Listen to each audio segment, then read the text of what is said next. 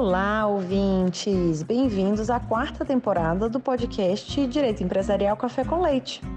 Você já pode saber, mas não custa lembrar.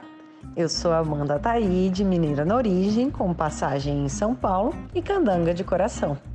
Casada, mãe do Pedro, de 4 anos e meio. Bem, Taide Rivera. Do Lucas, de 2 anos e meio. Lucas Taide Rivera. E tutora do Vira-Lata Farofa. Sou professora doutora da UNB dos cursos de Direito Empresarial, Concorrência, Comércio Internacional e Compliance. E também consultora do Pinheiro Neto Advogados nessas mesmas áreas. Esse podcast nasceu voltado para as minhas turmas da graduação em Direito Empresarial na UNB, na disciplina de Direito Comercial 1. O objetivo era e continua sendo de que, a cada nova aula, eu possa aproximar os alunos daqueles autores mais relevantes no direito empresarial no Brasil, tanto na parte de teoria geral da empresa quanto em fundamentos do direito societário. Mas o podcast ele não se restringe mais aos meus alunos, pois a gente já tem ouvintes de todo o Brasil, de todas as idades e fases nas carreiras. De modo que todos vocês poderão ter com o nosso podcast uma biblioteca virtual em áudio gratuita dos principais livros, capítulos ou trechos de livros e artigos acadêmicos essenciais para a compreensão do direito empresarial no Brasil. Pegue então sua xícara de café com leite ou então seu tênis para fazer alguns exercícios junto comigo. Aumente o som e vamos então para o próximo episódio?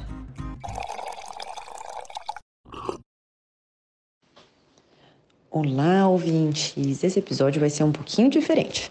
A gente vai fazer aqui um crossover do podcast da rede WIA, Women in Antitrust, da qual sou cofundadora e membro. Então, a gente vai apresentar aqui, da mesma forma como eu pude apresentar lá no podcast do WIA, o meu último livro, voltado para sanções não pecuniárias no direito antitruste brasileiro. Eu sou a Fernanda Martino e hoje apresentarei juntamente com as minhas colegas Luísa Faria e Renata Gonzalez. No episódio de hoje, receberemos a Amanda Taide, que é professora doutora adjunta de Direito Empresarial na UNB e consultora no Pinheiro Neto Advogados. A Amanda é doutora em Direito Comercial pela USP, bacharel em Direito pela UFMG e em Administração de Empresas com habilitação em Comércio Exterior pela UNA. Ela também é ex-aluna da Université Paris 1 Pantheon Sorbonne. Foi chefe de gabinete da Superintendência Geral do CAD e coordenadora do programa de leniência antitruste. Foi também chefe de gabinete do ofício do MPF junto ao CAD e subsecretária de Defesa Comercial e Interesse Público da Secretaria de Comércio Exterior do Ministério da Economia. Por fim, a Amanda é também cofundadora da rede Women in Antitrust. Seja muito bem-vinda, Amanda. É um prazer recebê-la. Obrigada, Renata. Obrigada, Fernanda. Obrigada, Luísa, pelo convite. É uma alegria participar aqui finalmente do IA Podcast. Durante bastante tempo tentei é, não participar intencionalmente para que a gente pudesse né, trazer a voz de tantas outras mulheres incríveis que a gente tem aqui no Antitruste. Então, agora se tornou uma obrigação minha também participar aqui. Eu fiquei muito feliz ter essa obrigação, que é um prazer para mim, para poder apresentar um livro novo, né? Que eu organizei, escrevi junto com outras autoras e autores incríveis e poder participar, né, dessa iniciativa que vocês têm tocado tão brilhantemente. Então é uma alegria para mim participar aqui porque sou uma ouvinte assídua do IA Podcast, já se tornou aí um marco na nossa na nossa cronologia mensal, esperar aí a cada 15 dias um episódio nacional, a cada 15 dias um episódio internacional. Então, meus parabéns a vocês, é, gerentes do IA podcast, tanto atualmente quanto das últimas gestões, porque é, é, um projeto que a gente tem muito carinho e que vocês estão tocando brilhantemente. Obrigada pelo convite. Amanda, muito bom ter você aqui no podcast. E para conhecer você um pouquinho melhor, eu queria fazer aquela pergunta clássica que os nossos e as nossas ouvintes gostam muito, que é para você contar um pouco sobre você, sobre a sua trajetória, seus desafios, suas conquistas, e se você acha que enfrentou desafios maiores por ser mulher. Beleza, eu acho sempre essa pergunta muito gostosa, assim, e porque ela torna as pessoas mais humanas, né? Eu tive a oportunidade de recentemente participar de um outro podcast, até fica já a recomendação antecipando uma das últimas perguntas, que é um podcast que chama é, Retalks, era o direito de resposta do Renato Sapiro, que mostra um pouco da trajetória de algumas pessoas. E lá eu conversei especificamente sobre esse tema, sobre trajetória, sobre desafios e tudo mais. E eu acho que ele mostra é, uma, o fato de que nenhuma carreira é linear, nenhuma carreira só tem altos é, e que a gente precisa humanizar, vamos dizer, as pessoas, né? Então, é, eu acho que da minha, da minha trajetória, muito long story short, eu sou é, mineira é, de Belo Horizonte, de BH, para os mais íntimos. Aos nove anos, é, eu saí de BH com os meus pais e fui para o interior de Minas. Então, uma cidade que chama Pará de Minas, Paris de Minas para os mais íntimos, porque é uma grande metrópole. É, e Pará de Minas é uma cidade pequena, que tem lá seus 60 mil habitantes, e eu morei lá dos dos 9 aos 14, é, e com 14 anos, então, ali indo para a oitava série, eu eu voltei para Belo Horizonte sem meus pais já. Então, eu fui com uma pessoa que, que cuidava, obviamente, ali de mim, que veio a se tornar uma pessoa essencial na minha trajetória, minha madrinha de crisma, de casamento, uma pessoa que acompanha a nossa família há muitos anos. É, e a gente morava juntos ali desde os 14. Então, certamente, esse fato que pode parecer, talvez, trivial, assim, de uma mudança de cidade, mas que claramente para quem viveu não é trivial, ele certamente me trouxe muito da do que hoje eu atribuo com alguma, algumas das minhas características, assim, de resolução de problemas, de é, dinamicidade, de conseguir é, me relacionar ou ter que me relacionar com as pessoas de modo forçoso, porque eu precisava é, encontrar pessoas ou laços ou amizades ali em Belo Horizonte, já que eu não tinha mais nenhum vínculo, né? E eu estava ali basicamente sozinha. E também um pouco dessa responsabilidade, né? Então, eu me lembro quando eu era ali meus 14 anos, a pessoa descobriu que eu morava sozinha num apartamento, né? E não era sozinha, efetivamente, é, mas é, fala, não, então vamos fazer uma festa no seu apartamento. Eu falei, que festa o que, galera? Vocês estão doidos? Eu tô aqui, eu tô estudando, se eu fizer essa festa aqui no meu apartamento, no dia seguinte eu que tenho que limpar. Então, assim, eu tenho a noção de, de ato e consequência, assim. Então, um pouco dessa, dessa minha responsabilidade, dessa característica que eu sei que eu tenho de organização, eu acho que advém dessa minha experiência pessoal, assim. Então, hoje eu tenho 34 anos, então tem 20 anos que eu já moro, na verdade, longe da casa dos meus pais, mas de um modo muito próximo a eles, né? No sentido de que a distância física não necessariamente representa um distanciamento é, emocional é, ou afetivo, pelo contrário. Então, ali com 14 eu voltei para BH, estudei e eu tomei a decisão de cursar direito uh, de um modo muito firme. Minha família é toda de médicos. É, meu pai é cardiologista, minha mãe é cardiologista, minhas duas irmãs estavam à época cursando medicina. No meio ali da eu em BH, elas voltaram do interior de Minas também para a gente morar juntas. Então eu fiquei ali um tempo morando junto com minhas irmãs também. E, e, a decisão de fazer direito foi muito firme. E, e, já que eu não ia fazer medicina, eu ia compensar, né? Eu fiz duas faculdades. Então, eu fiz direito, eu fiz comércio exterior, administração com habilitação em comércio exterior, como você mencionou é, na apresentação muito gentilmente, Renata. Então, é, fui fazendo ali aquela aquela as duas faculdades, fazendo estágio no meio do caminho, é, tentando aproveitar o máximo, vamos dizer, das oportunidades que vinham. É, mas é, o que eu via, pelo menos em Minas, era hum, oportunidade ou de trabalhar em escritório ou oportunidade de trabalhar em órgãos públicos, sobretudo o judiciário e MP. Eu acho que essa é uma característica que acontece é, fora dos grandes centros, vamos dizer, é uma característica recorrente. Ou você vai para escritórios ou você vai para MP ou judiciário. Você não tem uma oportunidade de trabalhar numa prefeitura que seja com um trabalho massa, você não tem, né, que seria um executivo, você não tem a oportunidade oportunidade de trabalhar numa agência reguladora, é, ter algum outro trabalho, vamos dizer, da área pública, ou mesmo em grandes empresas, que você pode ter um trabalho interessante, na nossa área, né, no antitruste, que pode ter uma pegada, no interior você não vai ter isso, né, via de regra, não ser por essa questão, eventualmente, do remoto. Então, eu, eu acabei fazendo ali estágios. Eu trabalhei em uma, uma associação que se chama AIESEC, que é uma associação para liderança e é, intercâmbio no exterior. Trabalhei ali na parte é, jurídica financeira durante um tempo. É, foi uma experiência que me moldou também, porque acho que muito do ferramental de gestão que eu comecei a ter acesso foi ali dessa experiência de, de associação, uma espécie de ONG, né?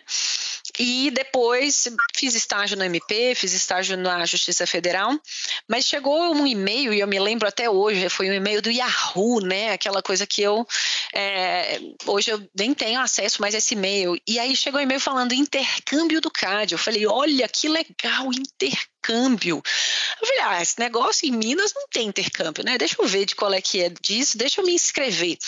E eu me inscrevi, mandei meu currículo, mandei uma carta, nem lembro exatamente o que, que era, e fui selecionada para vir para Brasília para fazer o intercâmbio do CAD sem conhecer muito honestamente o que era o CAD, o que, que fazia, qual que seria essa questão do intercâmbio. Eu estava com o pé quebrado, estava andando de botinha ortopédica, pegando ônibus aqui na W3, aqui em Brasília, para quem conhece, e, e participando da, do estágio e trabalhando trabalhei no gabinete do conselheiro, então tive a oportunidade de trabalhar ali no, no relatório do caso Ambev, estou contigo, então aquela experiência bacana, assim, né, pro, pro intercambista. E voltei para BH, depois eu fui passar uma, uma temporada na na, de intercâmbio, eu fui no exterior para Paris 1, Sorbonne, e lá eu fiz uma matéria muito bacana de direito da concorrência, que eu falei, cara, gostei demais disso mesmo, conversa muito com o que eu tinha feito ali no CAD. É, mas ao mesmo tempo eu trabalhava com comércio, né? Que eu, eu gostava de comércio exterior, estava fazendo a faculdade e tal. E aí eu voltei para BH, trabalhei no escritório, é, também tentando já trabalhar com concorrência, com comércio. E, e aí, num dado momento, é, eu, eu, decidi, eu mandei meu currículo para para então Secretaria de Direito Econômico, a SDE, é, do Ministério da Justiça, e é, curiosamente me chamaram. Eu, eu sempre falo curiosamente porque são aquelas, aquelas coisas do acaso. A gente estava em novembro de 2010, eu não conhecia ninguém, eu nem pensava nisso, nem conseguia perceber isso, mas é, transições de governo fazem muita diferença na administração pública, né? Então, eu mandei meu currículo numa transição de governo, não tinha essa percepção à época, e é, me chamaram em dezembro e eu falei: olha, mas eu só tenho a possibilidade de trabalhar em Brasília três meses, dezembro, janeiro, fevereiro, porque eu tenho que voltar para Minas para fazer minha faculdade. Eu tenho que me formar em direito. Eu não estava formada ainda, eu estava formada em comércio exterior. E o pessoal falou, não, pode vir para trabalhar três meses. Eu falei, gente, que pessoal doido, né? Me contratando para trabalhar três meses. E eu fui, vim na cara dura. Até hoje eu fico imaginando como é que eu faria, como é que eu fiz isso e como é que, se meus filhos, eu tenho dois filhos, né? Se eles falassem comigo, ah, eu tô indo para Brasília para para ir trabalhar três meses e vou voltar, sei lá, eu, como é que eu ia reagir, né? Então, felizmente, meus pais encamparam essa, essa decisão e eu vim para cá mas felizmente eu consegui conversar com todos os professores e ficar indo e voltando para fazer prova. Então me formei na UFMG depois desse último semestre, indo e voltando, é, fazendo aulas e tudo mais, mas não eram poucas matérias, então consegui conciliar. E, e nesse período eu vim como um cargo de livre nomeação, livre exoneração, eu percebi que para crescer dentro do ministério eu precisava é, ser concursada. Basicamente era essa política da então SDE, de que os DS4, né, que eram as lideranças ali dentro da unidade, eram todos servidores públicos. Eu concordava e eu acho que é importante isso em termos de política pública ter essa perenidade, essa estabilidade, a continuidade da prestação do serviço. Eu falei, ah, então tem que prestar concurso para isso. Mas é, e aí, curiosamente, saiu, né, o concurso de analista de comércio exterior que trazia um pouco dessa minha interface entre é, é, da área de concorrência com a área de comércio. Nesse meio do caminho, eu passei na, na, na, no mestrado lá da USP. Sempre falo que eu não entendo como é que a, Paula, a professora Paula Forgione, que é minha orientadora, me selecionou, porque nossa, ela é uma bênção na minha vida. Sou honestamente muito, muito enviesada para falar. Ela me deu essa oportunidade que certamente é definidora da minha trajetória. E eu falo, meu Deus do céu, ela viu alguma coisa em mim que eu não tinha a menor ideia do que, que era. Tanto que eu sempre comento, né? Quando alguém confiar em você, te convidar para fazer alguma coisa, cara, pelo amor de Deus, faça, porque a pessoa está vendo alguma coisa que você é capaz e às vezes você não está enxergando. Então, ali a Paula enxergou alguma coisa em mim que eu não certamente não via, assim. E, e aí eu comecei a bater e voltar em São Paulo toda semana para fazer as aulas. Então eu pegava muitas vezes avião o voo da, maravilhoso das 5 e 20 da manhã para ir para São Paulo, chegava em São Paulo às 7, pegava um ônibus, porque táxi muito caro, não dava para pagar a época, então pegava ônibus ali em Congonhas, o ônibus ia direto para o Largo, né, ali para o Largo São Francisco, parava lá na frente, então começava uma aula às oito, ficava de oito a meio-dia, depois a aula de duas às seis, depois uma aula de seis às dez, e aí Congonha já estava fechada, então tinha que pegar um táxi e ir para Guarulhos para pegar um avião que saía onze e meia, mais ou menos, para voltar para Brasília no mesmo dia. Então, eu passei nisso, no fim das contas, quase cinco, eh, foram cinco anos de doutorado, no meio do caminho eu converti para o doutorado direto, é, e nesse meio do caminho, né, eu passei no concurso de de, do Ministério da Economia para analista de comércio exterior, fui chamada para voltar para o CAD e eu entrei efetivamente ali no, no antitruste em 2013, né? Voltei para o antitruste, vamos dizer assim, em 2013. É, para atuar na área dos acordos de leniência, né? E, e eu não sabia o que me esperava. É, então, dessa, dessa discussão de é, questões que afetavam efetivamente a carreira como mulher, né? Eu me lembro um, um episódio que é curioso e eu só fui perceber isso muitos anos depois, né? Que não era necessariamente pelo fato de ser mulher, mas era pelo fato de ser jovem. Então, é, eu estava em uma entrevista de um acordo de leniência e a pessoa entrevistado, que era um senhor, naturalmente um senhor, um executivo de uma grande empresa que estava fazendo um acordo de leniência, e eu perguntando para ele explicar o que, que era aquele produto, e ele, naquele momento, falou assim: é, mas você não vai conhecer esse produto ou esse né, essa questão específica, porque já tem muitos anos, né? Você não sabe disso, né?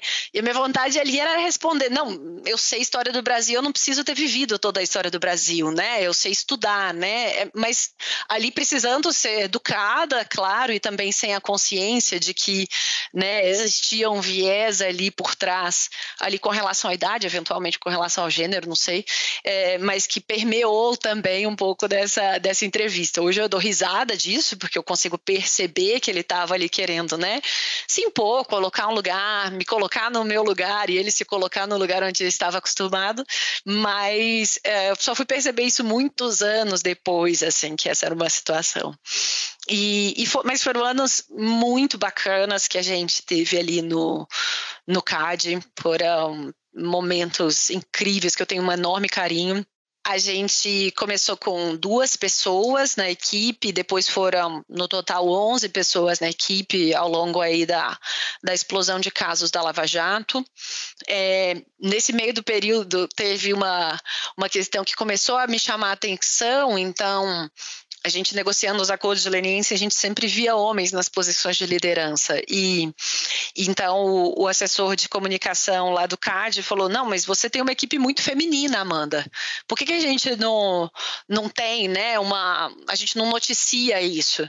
E veio aquela reportagem na Isto é, que foram né, as damas do CAD, que eu acho que foi um marco, foi muito relevante, assim, tanto para minha trajetória quanto das pessoas da equipe, quanto em geral, no sentido da sinalização de que a gente pode ter equipes é, muito femininas e com muita competência, né?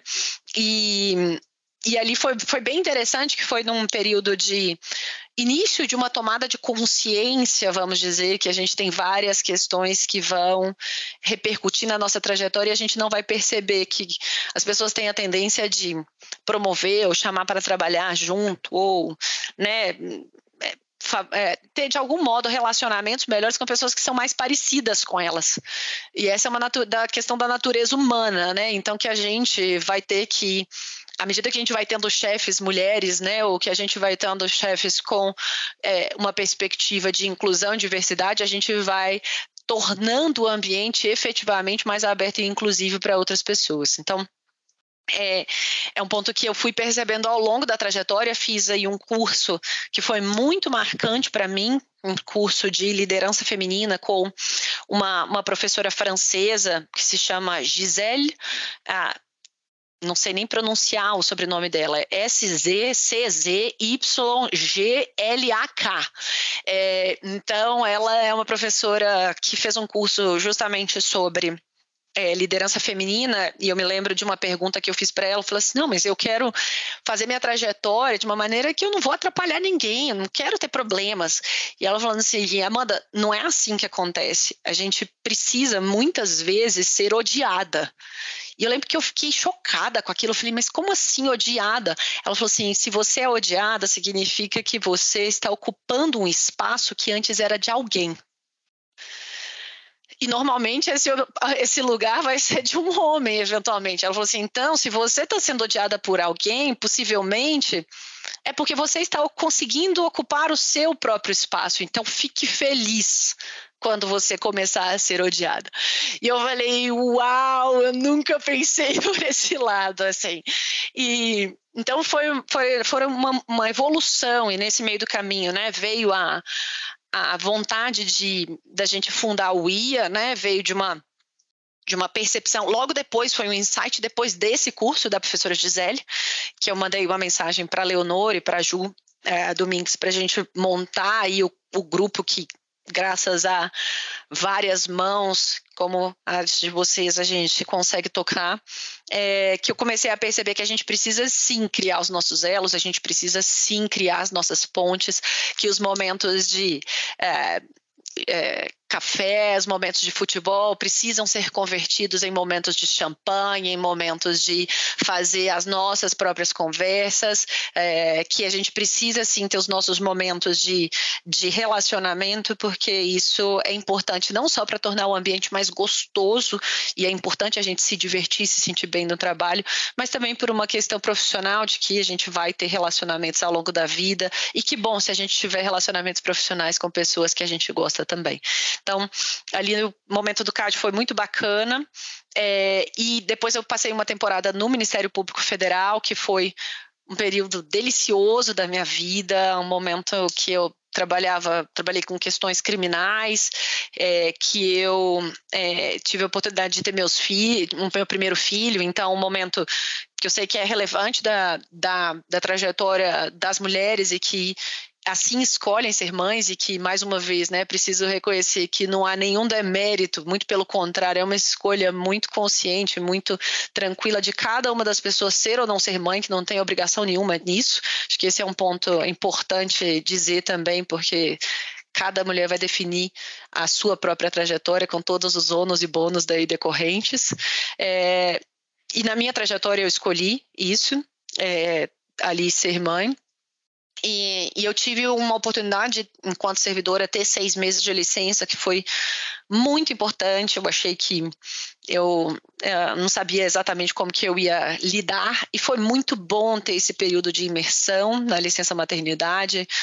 Eu sou bastante acelerada, algumas pessoas já me conhecem, é, e foi um período gostoso, assim, de, de, conexão e um período também acadêmico de conexão comigo. Eu pude escrever finalmente o livro de Acordo de Leniência durante esse período da licença. Então, meu filho dormia de noite, oito horas ele dormia, eu ia ter um momentinho para mim, assim, de oito às dez eu escrevia, que era um momento meu. Eu falo, cara, eu gosto do meu cérebro, assim, eu acho que ele me, eu curto ele, assim. Então, eu ia escrever um pouquinho para mim, assim, não era todo dia, mas assim, sem pretensão, eu ia lá escrever.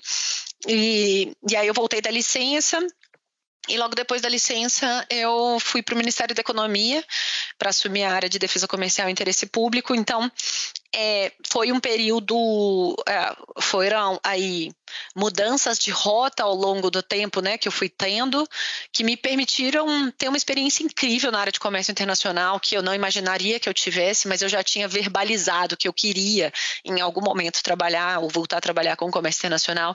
Então, os astros, as pessoas conspiraram aí para eu voltar a trabalhar. E esses astros aí que conspiraram, né, para que eu voltasse a atuar em comércio internacional, é, tendo aí um desafio tão bacana, tão relevante quanto foi é, no Ministério da Economia, estando durante quase, mais de três anos, né, liderando essa área de, de defesa comercial, que me permitiu ter uma experiência muito prática, para além da, da, dos estudos acadêmicos sobre comércio internacional, eu pude ficar ali me dedicando muito claramente, muito detidamente ao tema de comércio internacional, especificamente defesa comercial. E eu percebi, então, ali no final, que eu já estava precisando de um novo desafio, tendo em vista essa minha natureza um pouco demandante de é, movimento e de desafios. E aí eu decidi fazer uma pausa para decidir qual que seria o meu próximo passo.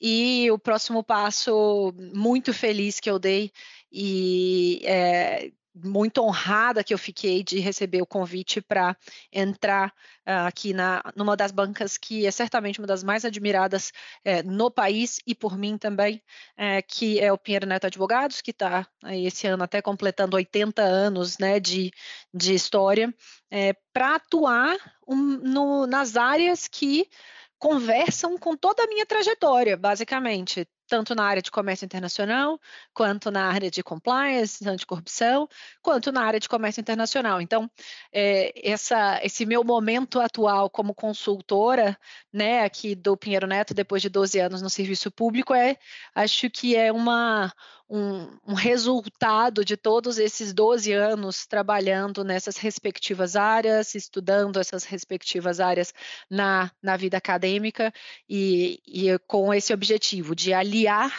essa perspectiva da advocacia com uma perspectiva acadêmica também aqui dentro do escritório. Então, esse é, esse é o long story short, esse é o caminho aí percorrido ao longo do tempo.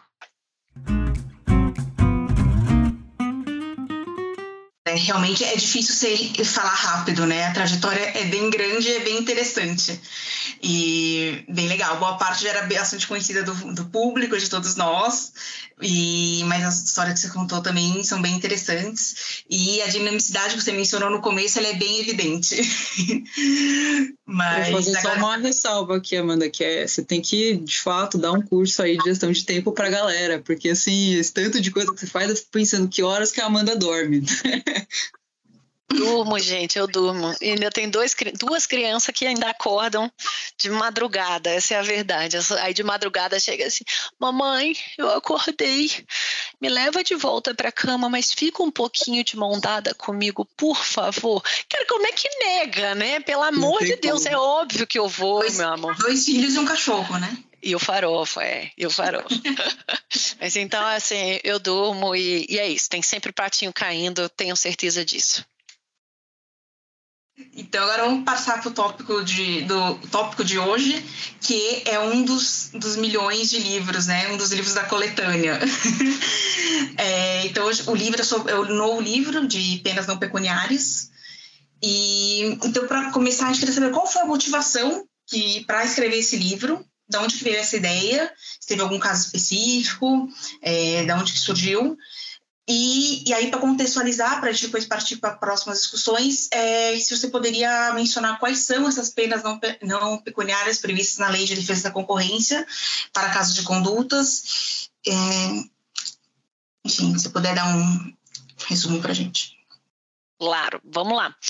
Eu, eu, sempre gosto dessa pergunta e eu também sempre faço essa pergunta no, no meu podcast, porque eu acho interessante as pessoas perceberem que ninguém tem uma epifania maravilhosa para, ai, quero escrever sobre isso. Por quê? Porque eu sou, assim, a pessoa mais genial do mundo e decidi escrever sobre isso. Não, sempre tem alguma razão, assim.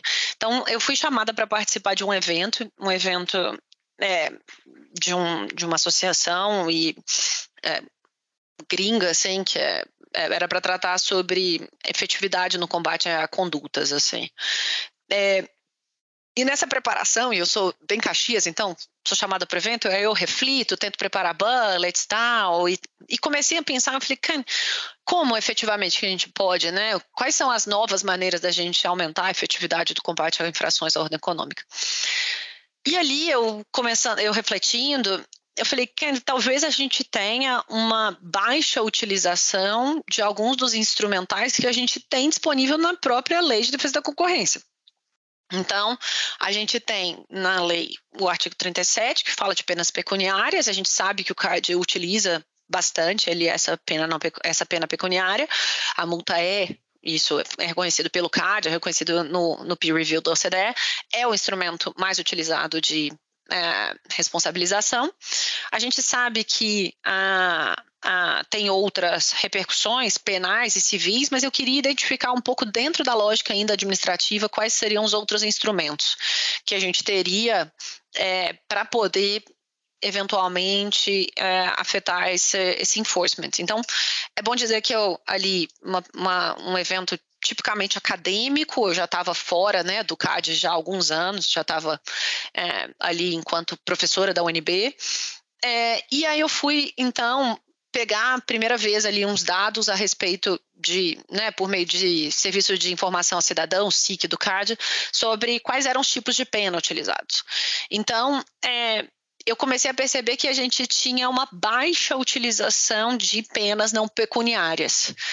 E num primeiro momento, a minha hipótese é que essa era uma maneira, então, da gente ter um aumento no, no, no enforcement né, de condutas. Então, que a minha hipótese inicial era, olha, a gente usa pouco as penas não pecuniárias e talvez essa seja a maneira é, de a gente é, é, melhorar o enforcement das condutas.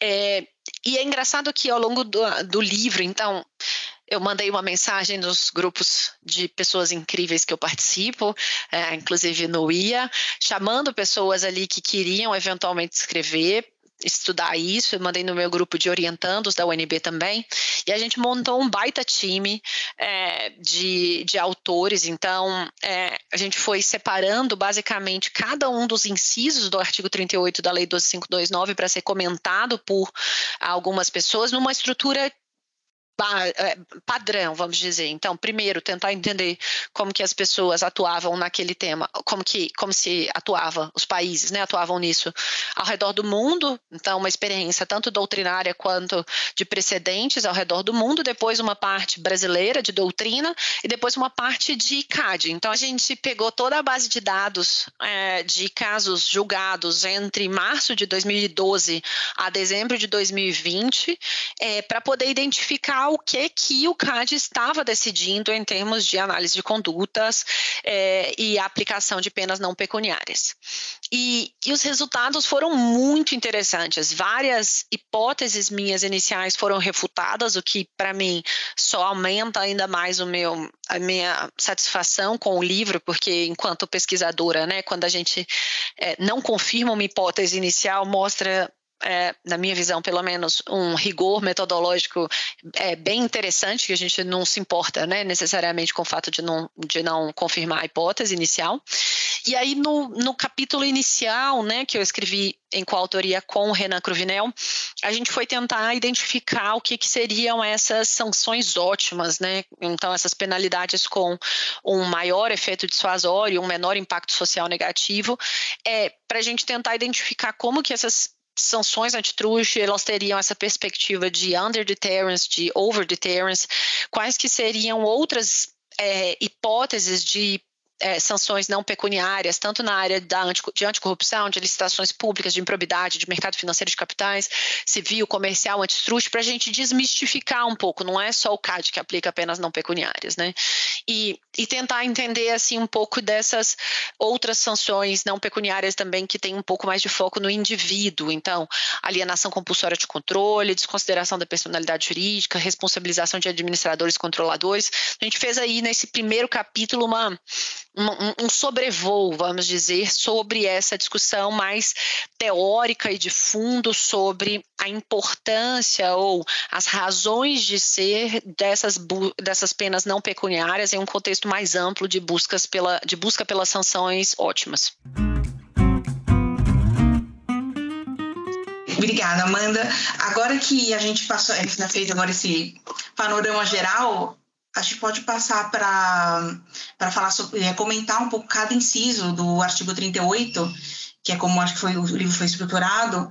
Então, gente, vamos começar pelo, pelo inciso primeiro, que fala sobre a publicação é, em jornal da decisão, é, você poderia comentar quais foram os achados desse, sobre esse inciso, por favor?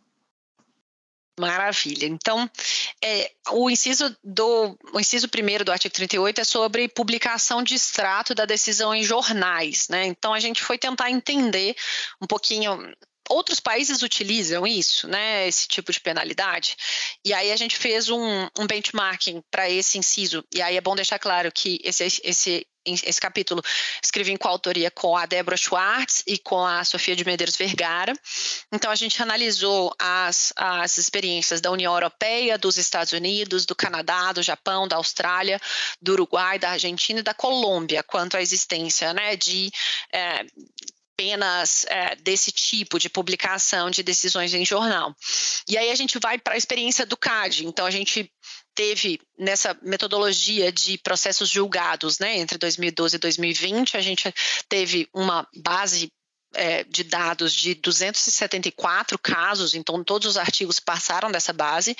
É, desses 274 casos, a gente teve 99 em que foram aplicadas essas penas não pecuniárias, também chamadas às vezes no livro como penas alternativas, e dessas 99 a gente teve 15 casos em que foi publicado, que foi aplicada essa pena de é, é, publicação da decisão em, em, jornal. Então, a gente avaliou que ao longo dos anos, na verdade, o CAD começou a usar mais essa pena ali entre 2012 e 2013, mas que depois isso caiu drasticamente, e, tanto que 2019, 2020 a gente não tem nenhum caso em que essa pena foi aplicada. A gente foi vendo também é, quais tipos de casos em que essas penas eram mais utilizadas, cartel, conduta lateral, é, conduta comercial uniforme, se tinha alguma perspectiva geográfica, se tinha a, a combinação desse tipo de pena com alguns outros.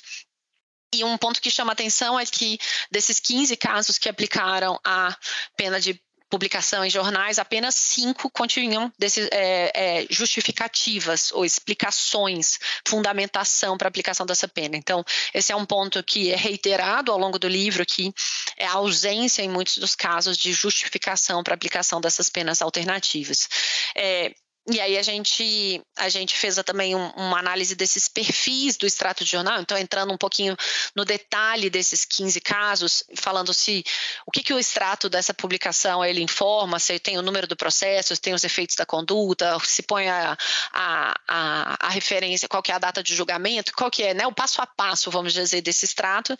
E no final a gente levanta um pouco dessa discussão, né, da, da real efetividade dessa penalidade, porque hoje, é, com uma, uma uma sociedade em que a gente tem fontes de informação como televisão, YouTube, Facebook, site, WhatsApp, Instagram, Twitter, em que medida que a publicação em jornal, seja ele impresso, seja ele em jornal eletrônico, ele teria de fato esse efeito dissuasório, né? Então, em grandes linhas, essas são aí as, os achados, vamos dizer, do inciso 1.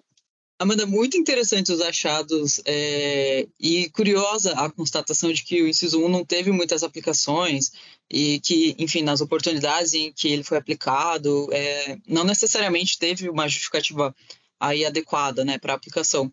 Eu acho que, de fato, aí são pontos de atenção. Mas, passando para o inciso 2, que trata sobre a proibição de contratar com instituições financeiras, enfim, participar de licitação, eu queria que você comentasse sobre os achados né, do artigo mas também que você comentasse ou opinasse, né, é, sobre quais seriam pontos de atenção para que essa pena não resulte aí na retirada de concorrentes do mercado por um período considerável de tempo. É, e o que você acha sobre a sugestão da OCDE de que a lei né, brasileira deveria prever um período máximo ao invés de período mínimo dessa proibição de contratar? Ah, ótimo. Então, primeiro para os achados, depois para os comentários, Renata. Então, o inciso 2, né, ele prevê essa proibição de contratar com instituições financeiras oficiais e de participar de licitações com o poder público, né? Então, seguindo a mesma lógica, né, a gente analisou a, a doutrina nacional, estrangeira e nacional, a gente viu é, uma lógica de é, legislação estrangeira também, então a gente analisou, no fim das contas, União Europeia, Alemanha, Espanha, Portugal, Estados Unidos, Japão, Coreia do Sul, Argentina e Chile, nesse artigo do inciso 2. Bom dizer que ele foi escrito por mim com autoria com a Gabriela Gurgel, com a Isabelle Menezes e com a Tayane Abreu.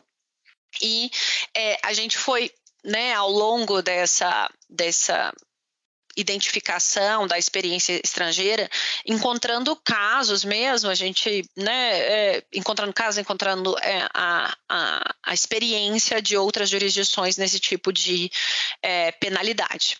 E aí, em termos de, de quantidade de casos, daqueles 274 quatro processos julgados, a gente teve 99, né, com penas não pecuniárias sendo aplicadas, vez a mesma base de dados sendo reproduzida, mas a gente teve 18 casos em que o CAD efetivamente aplicou essa pena do inciso 2. E a gente foi tentar identificar qual que era né, a natureza jurídica, se eram é, se foi aplicado para pessoas jurídicas, se foi aplicada para pessoas físicas, se tinha associação no meio, é, se é, a gente foi vendo a, a, como que foi utilizado. E mais uma vez a gente percebeu que teve um uso dessa penalidade em 2014, basicamente, 2014, 2015 e 2016, e depois parou, caiu. Então, 2019, 2020, a gente teve um caso, basicamente, em que esses processos foram, é, os processos foram utilizados com esse tipo de, de penalidade. É, e, e, e, o que, que, é interessante, uma análise que a gente fez é o inciso 2, ele fala de duas pernas, né? Vamos dizer, proibição de contratar com instituições financeiras oficiais e de proibição de participação em licitação. Então, tem duas leituras possíveis, né? De que seria necessariamente uma aplicação de ambas ou que você poderia escolher. E a gente foi tentar identificar, não, e aí?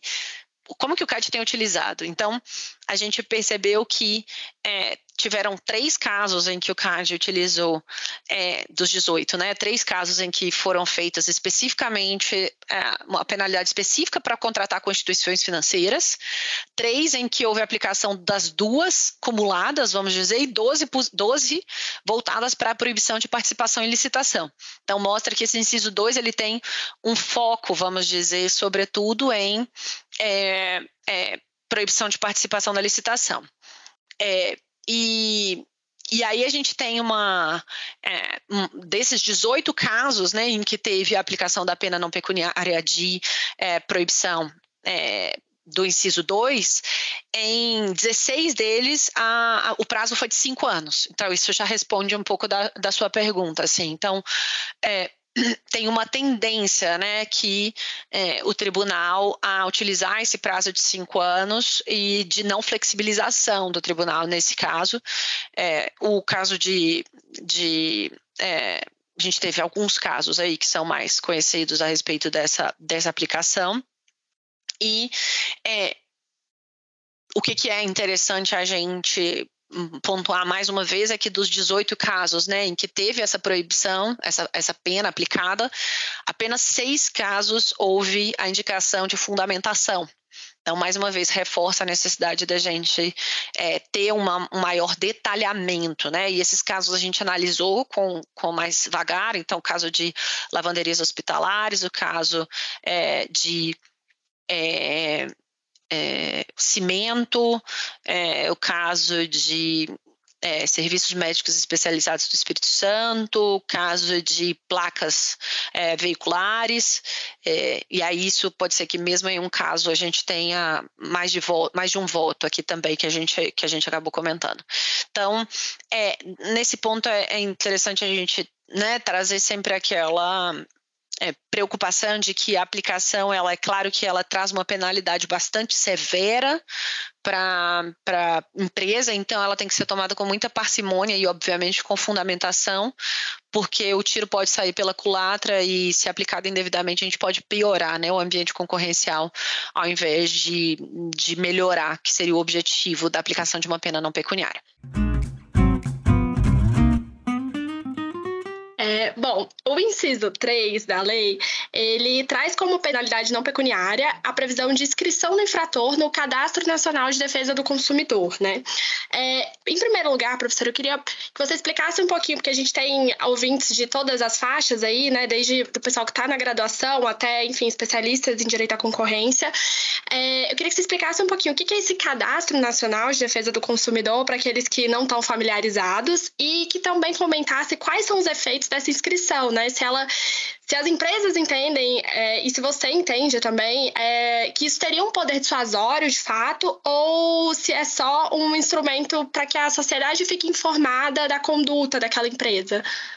Ótima pergunta e claramente não é uma pergunta trivial, tá, Luísa? Você vai ver pela resposta que essa foi uma, um inciso que eu honestamente não dava nada por ele em termos de grandes resultados e tudo mais, mas a gente encontrou um resultado muito interessante. Então, esse artigo eu escrevi em coautoria com a Jéssica Coelho Costa, com a Juliana Domingues e com a Patrícia Arantes, tá?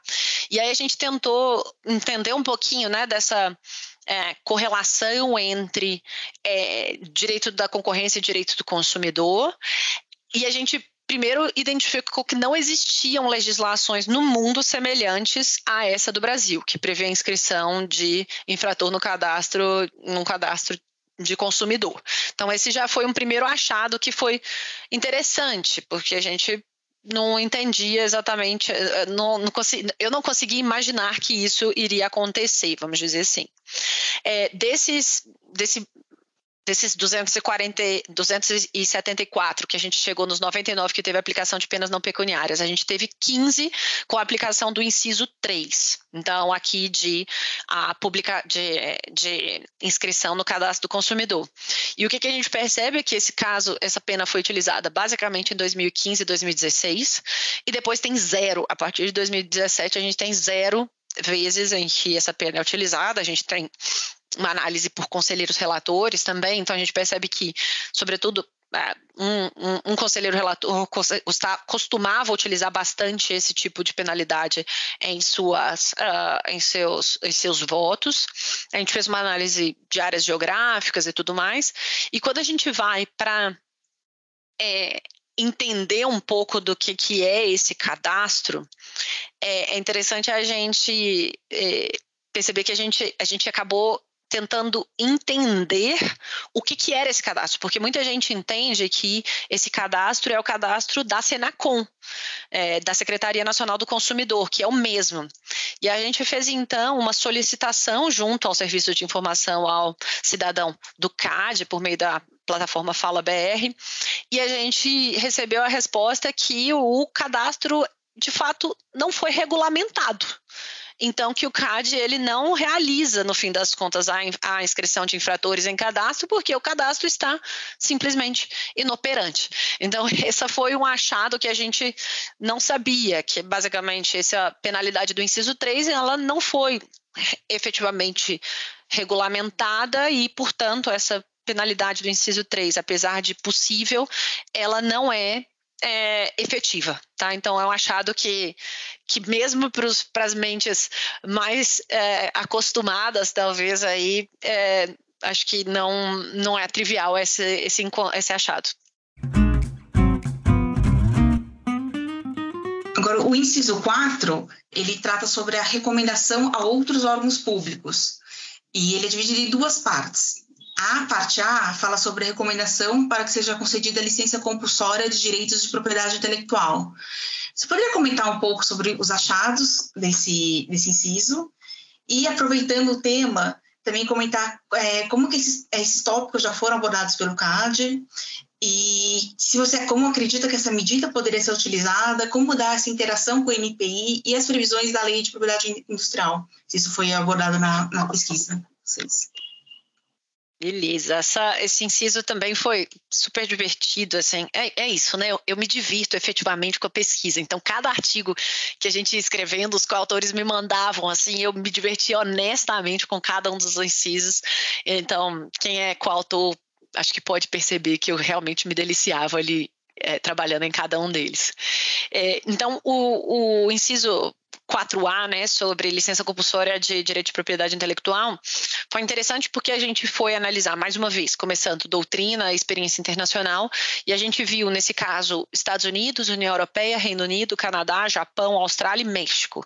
Então, é, tem essa possibilidade de licenciamento compulsório, né, de direito de propriedade intelectual, e diferentemente do caso anterior, em que a gente tinha basicamente uma experiência nacional, mas não tinha internacional, aqui é o contrário, a gente tem experiência internacional, então a gente listou uma série de casos em que essa discussão foi trazida, mas a gente não tem nenhum precedente brasileiro de utilização. Então, a gente tem zero casos no Brasil em que é, essa pena foi aplicada.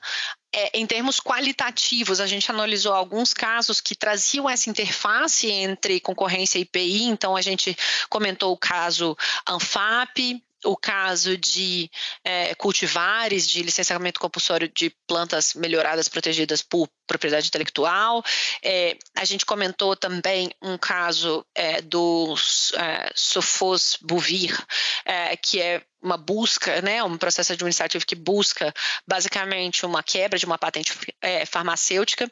Então a gente percebeu que, apesar né, desse tema ter levantado, ser levantado no exterior, é, a gente ter guias né, do, do DOJ, do FTC, da ACCC sobre é, esse tema. A gente não tem né, é, um procedimento próprio a, aqui no Brasil a respeito disso, e né, apesar de CAD e NPI terem celebrado um acordo de cooperação técnica em, em 2018, esse objeto está restrito à troca de subsídios técnicos e tratamento de relações nas instituições e não é, avançou para entender um pouquinho mais sobre essa possibilidade de, é, de aplicação dessa pena essa discussão ela ficou forte, vamos dizer, de, de quebra de patentes aí no âmbito da, da pandemia do Covid, né, em que a gente teve uma discussão em especial a respeito de licenciamento compulsório de, de patentes farmacêuticas, é, então tomando aí muitas das discussões em termos de discussão internacional, né, de comércio internacional, é, mais específico para a concorrência, é, foram esses aí os achados que a gente teve.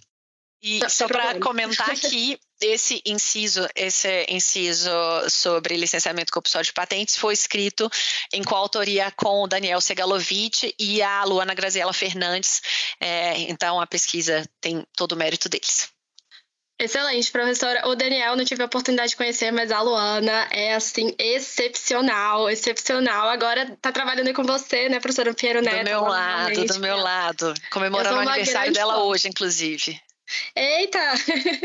Eu sou uma grandíssima fã da Luana, assim, é, realmente, todas as oportunidades que eu tive de trabalhar com ela na advogata, inclusive, nossa, ela é ótima. Tenho certeza que o capítulo vai estar excelente. É... Mas voltando então, é, com relação à recomendação aos órgãos públicos competentes, é, Professora, com relação à previsão é, que a, a, linha B né, traz de que não vai ser possível é, a concessão do parcelamento de tributos federais é, para essas empresas infratoras, o que, que, vocês acharam? Assim, o CAD já tinha aplicado, não tinha? Esse foi outro inciso que eu tinha uma primeira impressão e que depois mudou completamente. Então, nesse evento é, em que eu participei, que deu o, o estalo inicial a respeito dessa, desse livro, Inclusive, uma das painelistas comentava que achava que é, a pena não pecuniária de não parcelamento de tributos e, em especial, a não concessão de incentivos fiscais ou subsídios públicos seria a pena mais efetiva no Brasil para a prevenção a cartéis, na opinião dela. E eu com isso em mente, a gente foi avançar né, no artigo. Então, esse artigo foi escrito em coautoria com o Bruno Rodrigues Vieira e com a Camila Pires da Rocha, e a gente foi tentar entender né, um pouco é, dessa um pouco do histórico legislativo, nesse caso, teve uma parte do histórico do porquê que a gente teve essa inclusão é, na, na legislação, é, e a gente aqui a gente não tinha experiência internacional, tá? É, então, é isso. Vocês estão percebendo que cada caso, cada inciso é um caso. Então, a gente teve aqui 17 precedentes em que o caso usou essa pena do inciso 4B.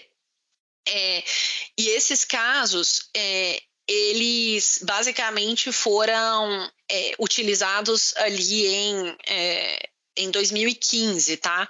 E tem uma queda muito substancial a partir de 2016 no uso dessa, dessa penalidade. É, e aí a gente vai vendo é, um pouco da, da análise quantitativa, um pouco da análise qualitativa também. E aí um ponto que, que a gente vai tentando discutir um pouco da, da doutrina sobre é, que na verdade essa seria uma, uma pena que deveria ser utilizada a depender de uma efetiva gravidade né, dessa, dessa infração que vai ser cometida. É, e aí um ponto que, que eu acho que vale a pena a gente, a gente trazer é um resultado que a gente identificou pelo menos um caso em que, no julgamento do cartel de mangueiras marítimas, é, teve essa recomendação é, e esse, esse ofício foi encaminhado à Receita Federal do Brasil. E a gente fez um, mais uma vez, um SIC, a gente foi atrás do ofício, pediu para a Receita Federal, e aí, Receita Federal, o que, que vocês fizeram com esse ofício? E eles, a, a Receita Federal respondeu, é, basicamente, é, dizendo que. É, deixa, eu, deixa eu pegar aqui o trecho, inclusive, que, que eles respondem que a recomendação é, cadê?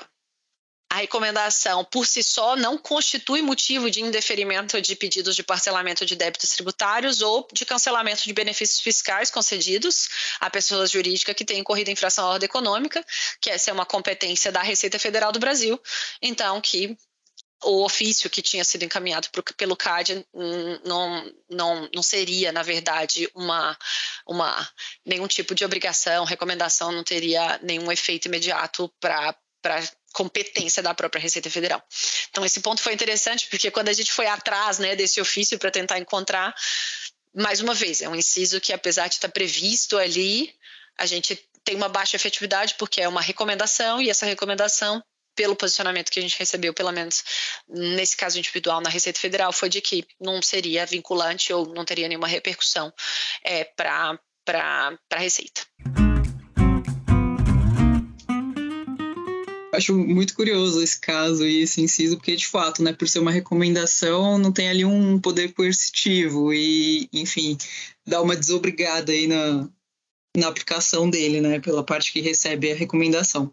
É, e partindo aí um pouquinho para o inciso 5, Amanda, ele fala sobre a cisão, a transformação, do, a transferência, desculpa, do controle societário e venda de ativos ou cessação parcial de atividade, né. Eu acho que é, é uma pena que a gente pode chamar, assim, de, de extrema, né, e e é difícil prever os resultados que vão advir da, da, eventual aplicação. Eu acredito até que por isso o CAD só usou de forma unilateral, né, uma vez, aí claro, excluindo as é, negociações de TCC, enfim, que tiveram aí venda de ativos, mas eu queria que você comentasse um pouquinho qual a sua opinião sobre essa única vez aí que o CAD aplicou, né, falando sobre o cartel dos cimentos, mais especificamente, é, quais os desafios para a imposição dessa pena e se você acha que há espaço né, na legislação brasileira, enfim, no, no CAD mesmo, se você vê uma possibilidade na configuração atual do CAD futura de maior aplicação dessa, dessa penalidade em casos futuros.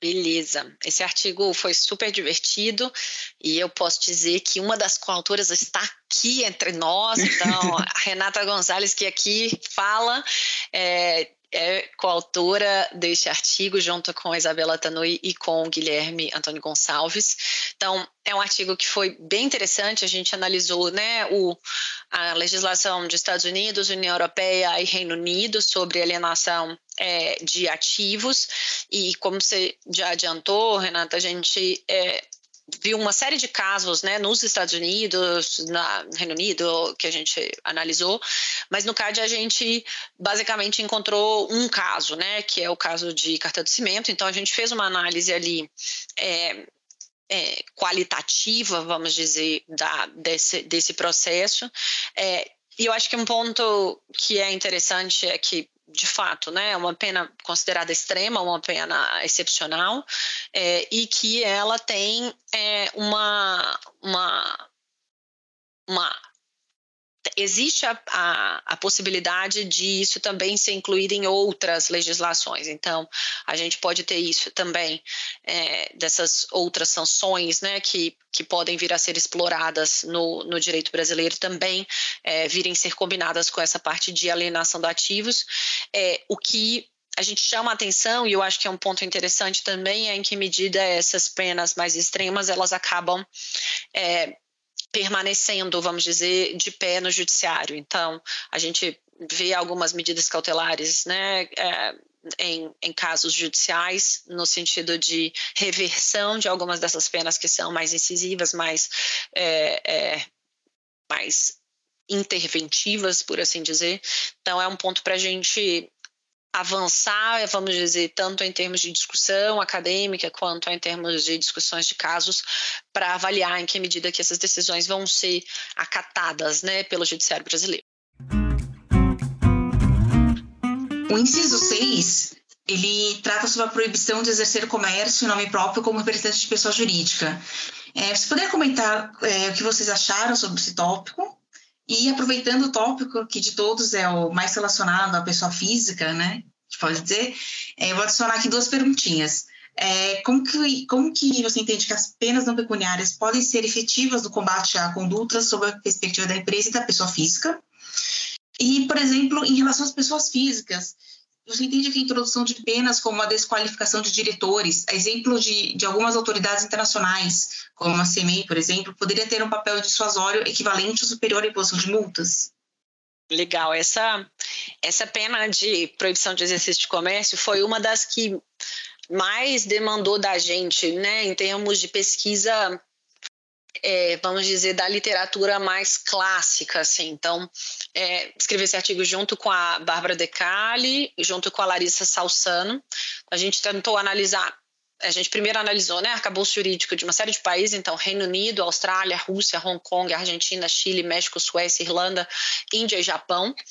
E aí eu acho que foi interessante que a gente começou a. A gente primeiro separou entre duas categorias, que a primeira é a proibição de exercício do comércio, a desqualificação de, do profissional como uma pena independente, e a segunda com a proibição de exercício de comércio ou a desqualificação profissional como uma decorrência da de outra condenação. Então, de uma condenação penal, de uma condenação civil e tudo mais. Então, a gente foi ver é, aspectos semelhantes que a gente tem na legislação no Brasil, então no Banco Central, na CVM, é, que existem essas penalidades voltadas para diretores, a gente viu na legislação do COAF também, a gente viu que é, né, uma decorrência do, do artigo 1011, parágrafo 1 do Código Civil, é que não podem ser administradores é, pessoas condenadas né, por infrações à, à ordem econômica, então, é, que sejam condenados por crimes contra a, a normas de defesa da concorrência. É, então, é, a gente foi ver que existe uma, uma correlação, vamos dizer, é, essa, entre essas duas, duas categorias, não apenas no âmbito antitruste, mas também né, no, no Banco Central, na CVM, no COAF, e tanto no âmbito judicial quanto ah, no âmbito administrativo. Né? E, e aí um ponto que que a gente teve que avançar é o que, que é proibição de exercer o comércio, né? Então a gente foi tentar entender o que, que era o conceito de comércio, então a gente voltou lá para Ascarelli para tentar entender o que, que é comércio, a gente foi tentar avançar, né? O que, que é o exercício do comércio, então isso abarca a proibição de exercer cargo de administrador, ou ela abarca a possibilidade, eventualmente, de é, ser sócio, inclusive? Será que ela abarca também, então, o fato de você ser um empreendedor individual, não constituir sociedade empresária.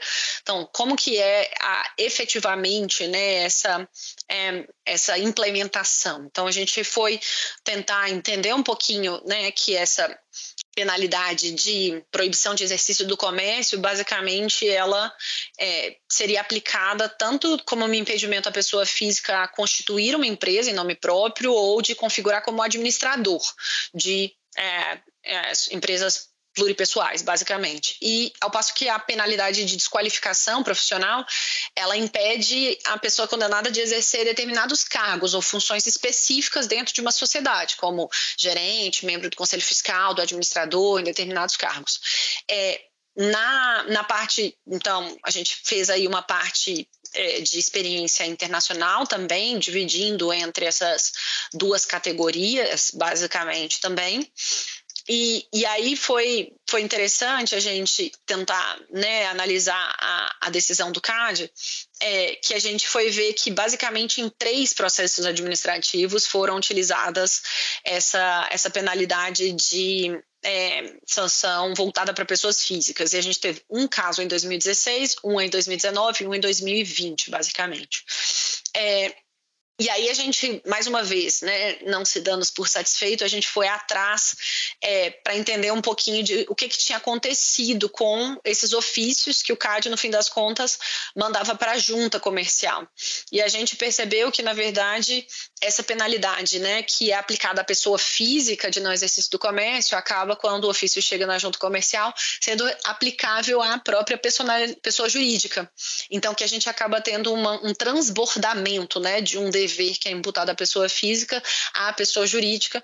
Então, é, a gente acabou comentando, por exemplo, a respeito de um artigo recente da professora Mariana Pargendler, da Fundação Getúlio Vargas de São Paulo, que foi inclusive premiado como um dos dez melhores artigos de direito societário do mundo em 2021 em que ela fala que essa, por exemplo, e aí a gente citou como sendo uma das possibilidades de desconsideração é, atributiva de deveres e direitos, que seria uma segunda categoria de desconsideração da personalidade jurídica pela ótica inversa, mas seria aí não uma desconsideração tradicional, vamos dizer, que seria uma desconsideração para fins pecuniários, mas sim uma desconsideração atributiva de direitos e deveres, que é o que ela, a professora Mariana chama de view picking. Então, é, a gente acabou percebendo que apesar de ser uma pena aplicável em tese a pessoas físicas, ela acaba trazendo também repercussões na pessoa jurídica, e esse foi um achado que eu também, honestamente, nem imaginava que a gente ia chegar no final desse artigo. Professora, é, o inciso 7, ele fala, ele abre a possibilidade, né, para que a autoridade possa aplicar qualquer outro ato ou providência necessários para eliminação dos efeitos nocivos à ordem econômica, né? Então é um inciso super aberto que deixa aí a possibilidade da autoridade realmente ampliar um pouco mais essas penas não pecuniárias, né? Eu particularmente sou grande fã desses desses tipos normativos assim, porque acho que eles ajudam a nossa legislação a não envelhecer, né? e, e e, e dá uma certa flexibilidade aí para o tribunal. É, na sua pesquisa, vocês verificaram assim se o CADES já fez uso desse inciso em algum caso para aplicar penas que não estavam antes exemplificadas nessa lei? E se sim, quais foram assim, essas penalidades?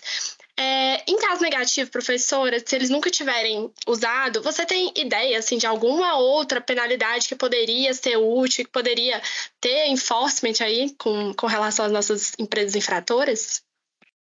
Maravilha. Essa, essa penalidade é interessante porque ela fala, né? Ela tem de fato uma redação muito ampla e ela pode ter os uh, aqueles que são muito satisfeitos com essa, com essa nomenclatura, como você, Luísa, mas pode ter o outro lado falando, não, ela é muito ampla, logo ela é inconstitucional porque a gente teria necessidade de uma melhor tipificação em se tratando de direito administrativo sancionador. Então, a gente trouxe aqui esses dois lados, tá, da doutrina pessoas questionando a existência desse tipo de inciso e pessoas que concordam com esse inciso. Então, a gente trouxe legislações, uma análise das legislações semelhantes, que tem né, essa, essa possibilidade mais ampla de outras medidas né, nos Estados Unidos, a gente viu na União Europeia também, é, a gente viu no Canadá também, e no Japão e na Austrália. Então a gente viu essa, essa possibilidade.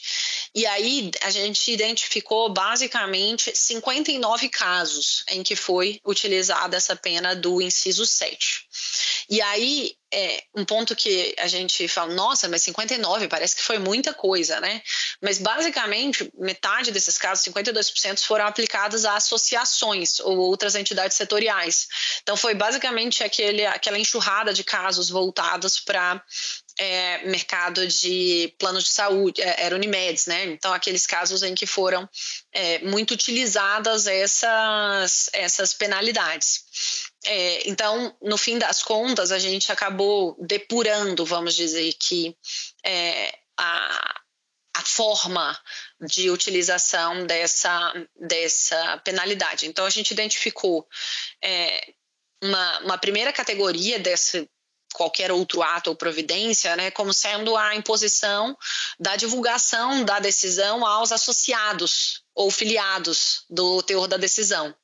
Então, é, essa, essa obrigação, basicamente, de comunicação, né? Então, apesar de ser qualificado no inciso sétimo, era como se fosse uma divulgação da, da, da decisão, como se fosse do inciso 1 mesmo, né? É, a segunda categoria de qualquer alta providência foi de se abster a promover práticas que resultassem em uniformização ou coordenação de condições de comerciais uniformes. Então, esses foram muito, muito muitos casos aí de entidades setoriais.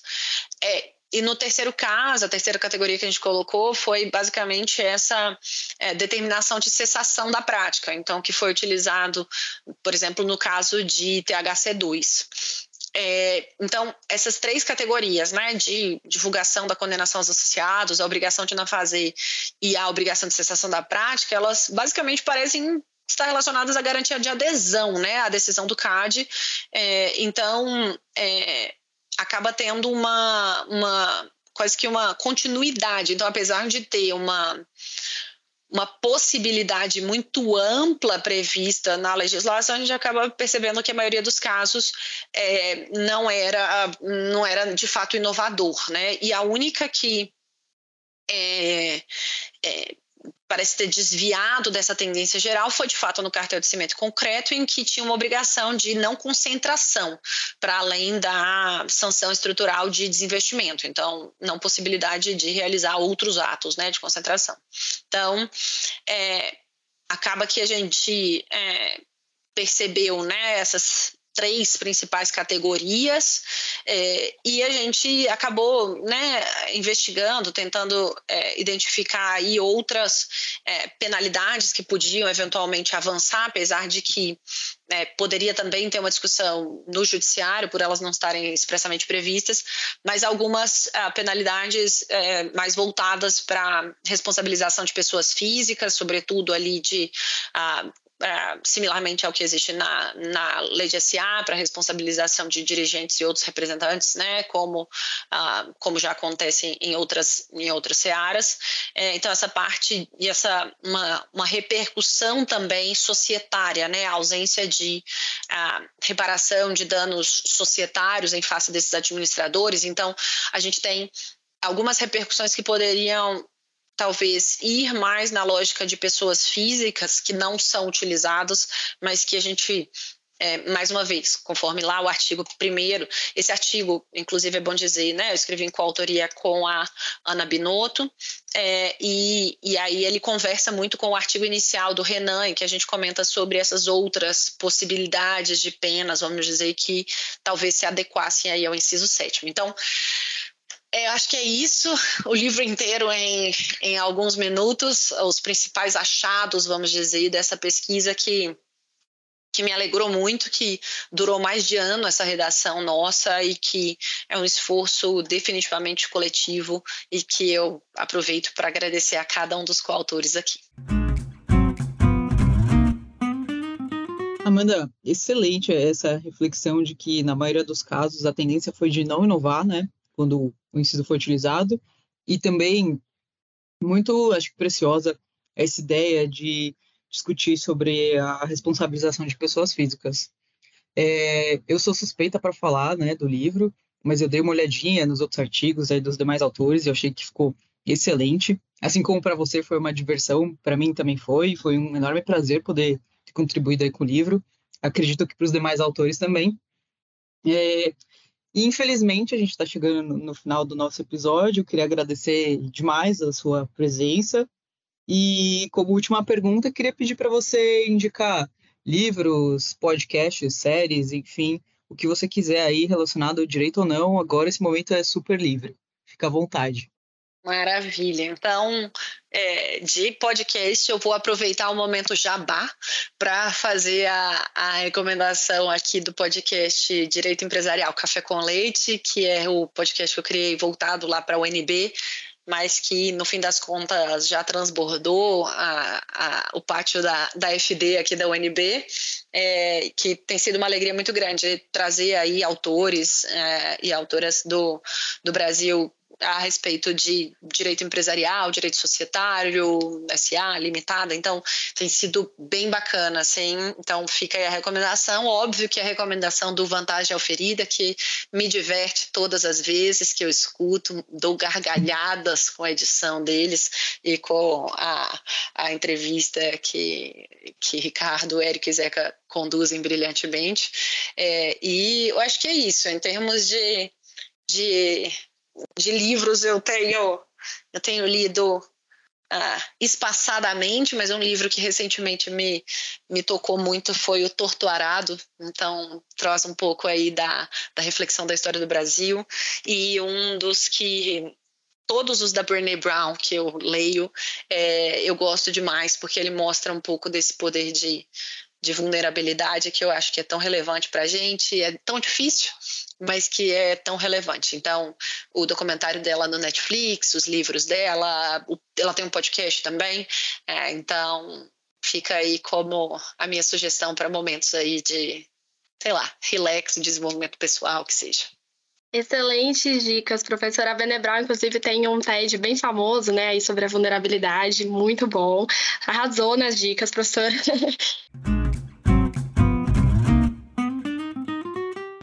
É, e Amanda, a gente está aqui fazendo um crossover né, com o podcast da UIA, então eu queria fazer uma pergunta específica da quarta temporada, que é qual foi um dos nãos mais importantes da sua trajetória profissional que fizeram com que você estivesse onde você está hoje? Renata, eu adoro ouvir essa resposta das pessoas que eu entrevisto, então vai ser uma alegria aqui contar um pouquinho disso. É, eu tenho, para mim, duas frases que é, são muito relevantes e que acabam me sendo mantras assim da minha vida. É, Shoot for the sky, if you miss, you still be among the stars. É, então, sonha alto, né? Porque vai errar e se errar ainda assim você vai estar tá, é, bem, né, no sentido de vai estar tá tentando fazer algo bem legal e vai estar tá entre entre estrelas. Então, é, essa frase ela me sempre me motiva a, a, a me desafiar, a tentar as coisas novas. Então, certamente, e aí essa é a segunda frase, para cada coisa que eu consigo, tem pelo menos 10 coisas que eu não consigo que ninguém ou poucas pessoas, sobretudo o meu marido, é, que sabem e acompanham aí de perto todas essas esses nãos. Então, um que é muito, muito é, impactante assim na minha trajetória e na minha trajetória acadêmica, assim, é, e que eu sempre gosto de, de lembrar desse momento. Eu estava já aqui em Brasília, eu estava na Secretaria de Direito Econômico, na SDE, e é, eu decidi tentar o mestrado. E aquele momento eu não tinha muita ideia de outras referências no país. Muito honestamente, é claro que eu tinha é, ideia de quem eram as, é, os principais professores, mas aquilo tudo era muito distante para mim. Muito honestamente, eu vindo da UFMG, eu tinha ali as minhas referências na UFMG, ponto. E aqui em Brasília, o fato de sair, né, de Minas e vir para cá, meio que na cara e na coragem, no último semestre do curso, foi me abrir os olhos assim para uma série de oportunidades. Mas obviamente que ainda assim eu tentei é, quando abriu o processo seletivo do mestrado, eu falei, ah, vou tentar lá na UFMG. É aquela, é a zona de conforto, né? A zona segura, vamos dizer. E aí eu me lembro que eu encontrei no aeroporto, olha, olha as coincidências da vida, né? Que não são coincidências, são caminhos. E uma colega minha, que era da UFMG, estava fazendo o mestrado dela na USP, ela falou assim: Ah, Amanda, inclusive vai abrir o processo seletivo da USP. Falei, o quê? USP? Conheço nada, não sei nada de lá, como é que é esse negócio? Ela falou, ah, Amanda, dá uma olhada no site, tá lá o processo seletivo, ele é super longo, ele começa tipo em março, você se inscreve, faz a prova de línguas, depois faz a prova de a prova teórica, depois você vai, faz a prova, é, faz o seu projeto e aí você vê se você entra ou não. Falei, ah, o máximo que pode acontecer é eu gastar meu tempo é, para tentar fazer essa inscrição. Maravilha.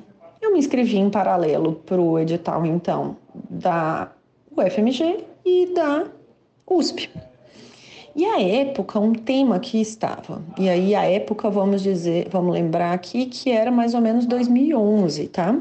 É, mais ou menos não, era no ano de 2011 que eu tinha acabado de me formar no, no Direito, na UFMG, eu já estava formada em Comércio Exterior, já estava me formando na UFMG em Direito, é, e então falei, olha, vou tentar nas duas faculdades e eu acho que um tema novo Vamos pegar, né, o contexto, é nova lei de defesa da concorrência, 2529 de 2011, entrando em vigor em 2012, com uma mudança muito significativa que foi o projeto, a alteração do, do controle prévio de estruturas, então, é, não, não autorizar né, a, as fusões é, serem implementadas antes da autorização do CAD, então, uma mudança muito relevante. E é naquilo eu falei, cara, eu acho que o tema, então, de gun jumping vai se tornar um tema bem quente. E aí eu tinha começado a pesquisar alguns artigos estrangeiros sobre o tema e eu fiz um projeto voltado basicamente para a definição de parâmetros de gun jumping. É... E aí, nesses parâmetros de gun jumping, eu tinha feito é, algumas reflexões, uma proposta inicial. Então, estava um projeto bem completinho, assim. E aí, eu sei que eu fui para a banca lá da UFMG, é, e na banca, é, um professor me falou assim: não, mas esse tema não é um tema, isso não é uma questão para o direito da concorrência. É, isso, eu falei, mas como não, professor? A gente está saindo do sistema de regime posterior, a gente está indo para o regime prévio, a questão de gun jumping está prevista na legislação. No que ele me respondeu, mas isso é uma questão, uma mera questão de alteração legislativa. E eu saí arrasada. Eu lembro que eu descia ali no, nos elevadores da UFMG e fui ali pro, pro, para a área ali, né, para o terraço arrasada, chorando, assim, conversando com um colega meu que também estava tentando, né, o processo seletivo. Falei, cara, não acredito, que loucura, acabaram comigo tal. E dito e feito, eram duas vagas, eu fiquei em terceiro lugar. E por que, que eu estou contando tudo isso? Primeiro, porque a gente pode ter uma ideia que a gente acha legal e outra pessoa não acha legal. Isso faz parte da vida acadêmica. E que o segundo ponto é que, mais uma vez, quando a gente acha que tem uma ideia legal e ela parece ser legal, vale a pena talvez seguir em frente. E por que, que eu digo isso? Porque eu falei, ah, beleza, não passei na, na UFMG, deixa eu publicar então esse artigo. E eu acabei publicando o artigo, agora eu não vou lembrar se foi na revista do CAD, se foi na revista do IBRAC, e aí dando um pouco de um, uma característica de produção acadêmica que eu acabo tendo, assim, que é usar elementos visuais e de organização e tudo mais. E aí é, eu fiz algumas tabelas criando parâmetros, criando sugestões de definição de momentos, de categorias para a configuração de gun jumping. E quando foi a minha surpresa, quando alguns meses depois, no primeiro caso, né, depois da, da entrada em vigor da Lei 2529, a Procuradoria é, Federal é, especializada no CAD, usou o meu artigo como fundamento é, doutrinário para embasar a primeira é, sanção aplicada por Gandianto. Então, ali foi muito legal. E, e, por mostrar que, bom, ali o meu argumento, é, apesar de terem pessoas que poderiam falar que aquele não era um tema, outras pessoas, no fim das contas, consideraram que era sim um tema relevante e acabou sendo a base para as primeiras decisões ali é, ou uma das, né, não pegando de forma alguma é, a, a, ausência de influência né, de outras muito relevantes pessoas, mas meu artigo estava lá em nota de rodapé dessa decisão da Procad, dessa recomendação da Procad. Então, foi muito legal isso. E esse não na UFMG foi um não tão importante da minha vida, porque eu pude então pular, vamos dizer, dessa discussão de é, gun jumping, que obviamente foi uma decisão relevante, mas foi uma decisão, é, foi um tema, né, que, que teve o seu boom ali nos primeiros anos de vigor da, da, da lei.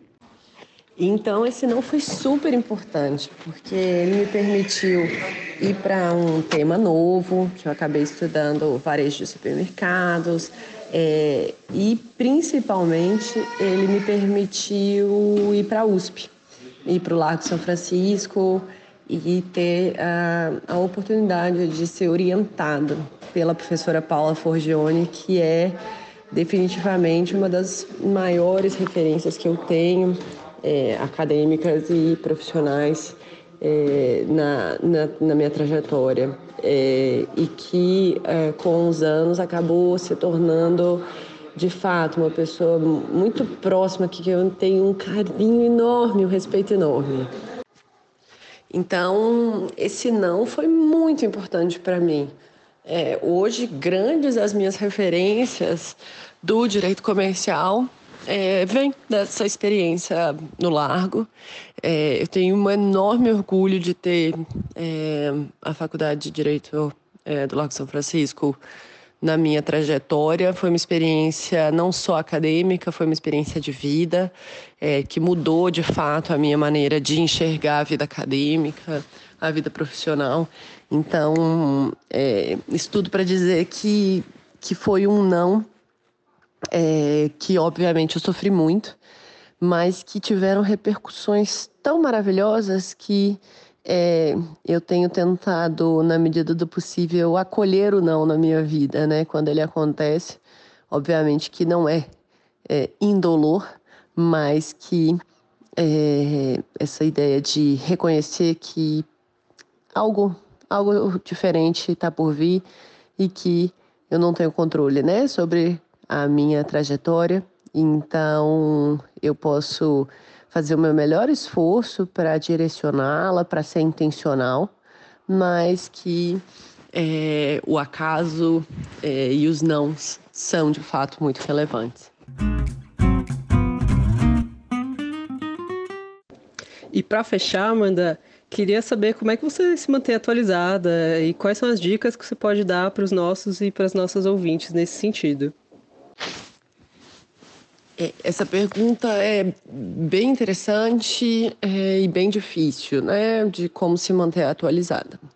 É, acho que em termos de plataformas tradicionais, vamos dizer, é, hoje, enquanto consultora do Pinheiro Neto, eu acabo tendo acesso de um modo muito direto aos principais temas. Então, a gente tem dentro dos escritórios clippings temáticos que facilitam muito o acesso à informação de um modo direto, a atualização, vamos dizer, sobre os grandes temas. E também as plataformas de notícias especializadas, vamos dizer. Então, é, plataformas como MLX, DCR, a Concorrence, é, essas plataformas que têm temas específicos para direito da concorrência, por exemplo, para ter ideia de como que estão acontecendo as decisões dos grandes temas, as, as é, discussões recentes. É, então, isso acho que me auxilia na parte de é, atualização é, sobre decisões. Academicamente, aí é um esforço mais intencional mesmo.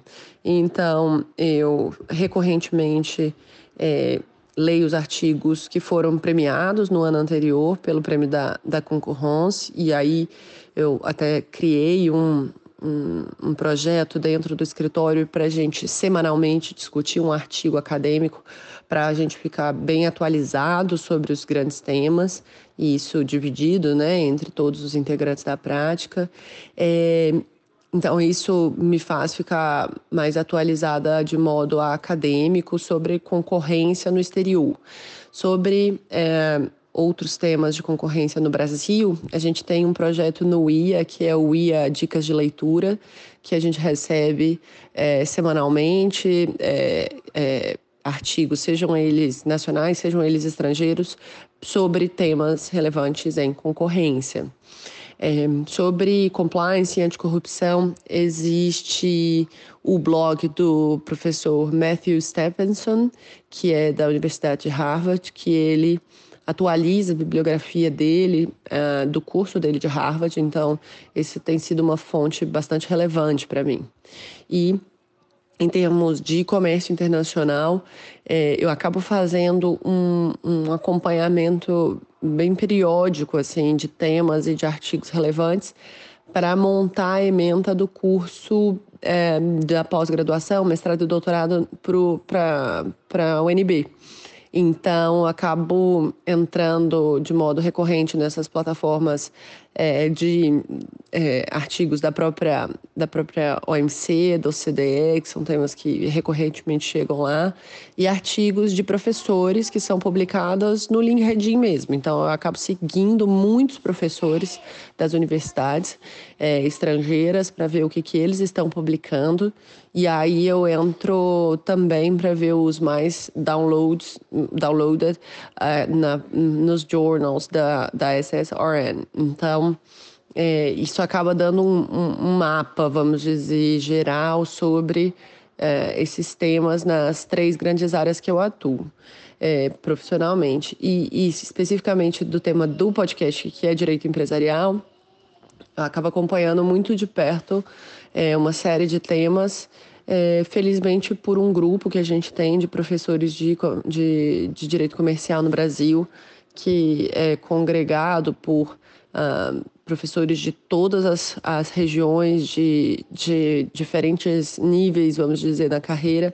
Um grupo que foi inicialmente capitaneado pelo professor Fabio, ingressei recentemente, e que tem sido uma, uma fonte inesgotável de uh, compartilhamento de é, é, alterações legislativas, de novos artigos, é, de, de opiniões. Então, assim, tem sido uma fonte é, muito boa de atualização e eu acho que só, só nos rememora a necessidade, eu acho que conversa também com o episódio da professora Mariana Pargendler, de os grupos de WhatsApp, as redes sociais, elas serem utilizadas de modo intencional para é, nossa própria capacitação e atualização. Não considerar como sendo inimigos né, da produtividade, mas pelo contrário, instrumentos né, para a nossa, nossa atualização e capacitação.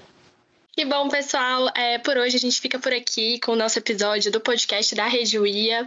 É, professora, a gente realmente não tem palavras para agradecer a você por ter aceitado o nosso convite. É a última fundadora da UIA né, a participar aqui, então é muito especial sempre receber é, qualquer uma das fundadoras, porque sem vocês a gente não estaria aqui hoje, né? Então, muito obrigada mesmo por dividir com a gente essa mulher brilhante é, e de pensamento super sofisticado que você é. É, não fossem nossos... vocês, a gente não teria continuidade do I. Então fica aqui meu agradecimento muito honesto, muito genuíno, porque vocês é que dão voz, vocês é que dão nome, vocês é que dão rosto para tantas outras mulheres. E eu fico muito feliz da gente estar tá aqui com os rostos e as vozes de você no podcast, de vocês aqui também participando junto comigo para mim é uma oportunidade também de sempre ouvir, aprender e, e, dialogar com vocês. Obrigada por tudo e obrigada por conduzirem o podcast, que é um projeto do nosso coração. Todos nós, né, professora? Graças a Deus. Então, estamos firmes e fortes. É, e aos nossos ouvintes, é, mais uma vez, a gente queria deixar aqui o, a lembrança de que quem quiser entrar em contato com a gente, é, dar opiniões, é, a gente está super aberto. E é, não hesitem em nos mandar sugestões, críticas e até o nosso próximo episódio, pessoal. Então, com isso, a gente termina esse episódio e termina a quarta temporada do podcast Direito Empresarial Café com Leite. A gente entra agora em um período de férias da UNB e em final de março, início de abril agora de 2023, a gente retoma o semestre letivo na UNB e a gente retoma também o podcast. Muito obrigada a vocês pela audiência e até a próxima.